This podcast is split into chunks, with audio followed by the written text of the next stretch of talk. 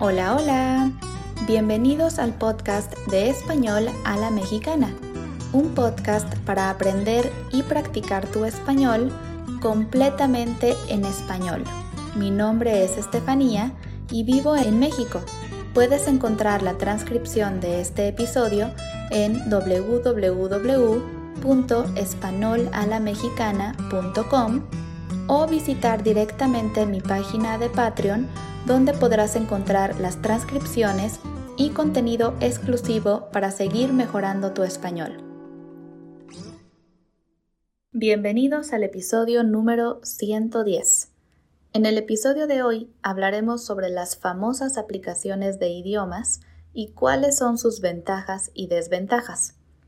Las aplicaciones para aprender idiomas son algo realmente popular entre las personas que quieren aprender un nuevo idioma Probablemente una de las primeras cosas que hacemos cuando queremos aprender un nuevo idioma es buscar las mejores aplicaciones, porque hoy en día existen aplicaciones para todo, y aunque muchas aplicaciones nos hacen la vida mucho más fácil, no significa que todas sean igual de buenas.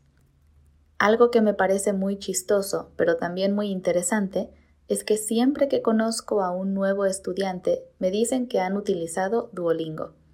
Supongo que eso pasa porque es una aplicación gratis y porque puedes aprender bastante sin tener que pagar. Y admito que yo misma intenté utilizarla para aprender francés, así que conozco un poco sobre cómo funciona. En lo personal, las aplicaciones no son lo mío.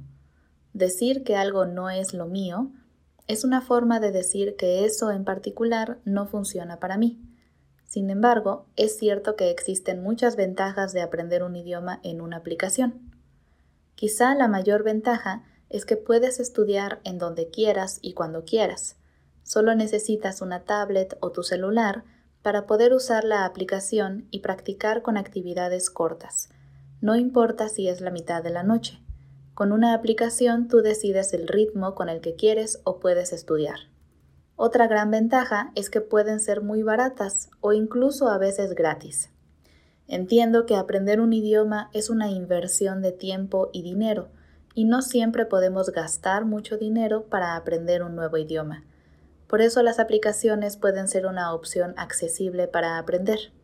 Estas son algunas ventajas, pero también existen desventajas de aprender un idioma en una aplicación. Las aplicaciones se suelen enfocar demasiado en aprender vocabulario. Esto no es necesariamente malo. Sin embargo, aprender palabras nuevas es solo una pequeña parte de aprender un idioma. Otra desventaja es que los ejercicios pueden ser un poco repetitivos y generales, o sea que no se adaptan a las necesidades individuales de cada alumno y muchas veces no puedes avanzar hasta completar cada uno de los ejercicios. En mi caso, eso fue lo que menos me gustó de aprender en una aplicación.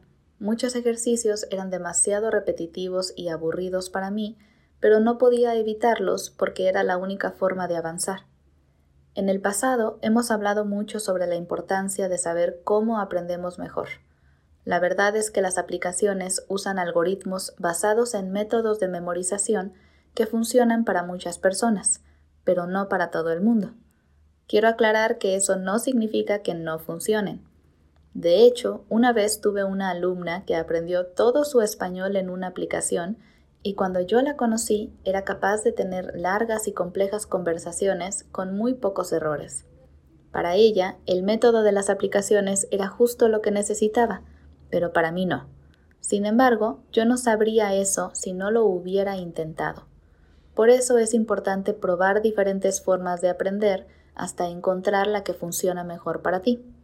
Por ejemplo, para mí las aplicaciones me ayudan mucho a practicar mi vocabulario y creo que si estás comenzando a aprender un nuevo idioma, definitivamente te pueden ayudar a conocer el vocabulario y las estructuras más básicas.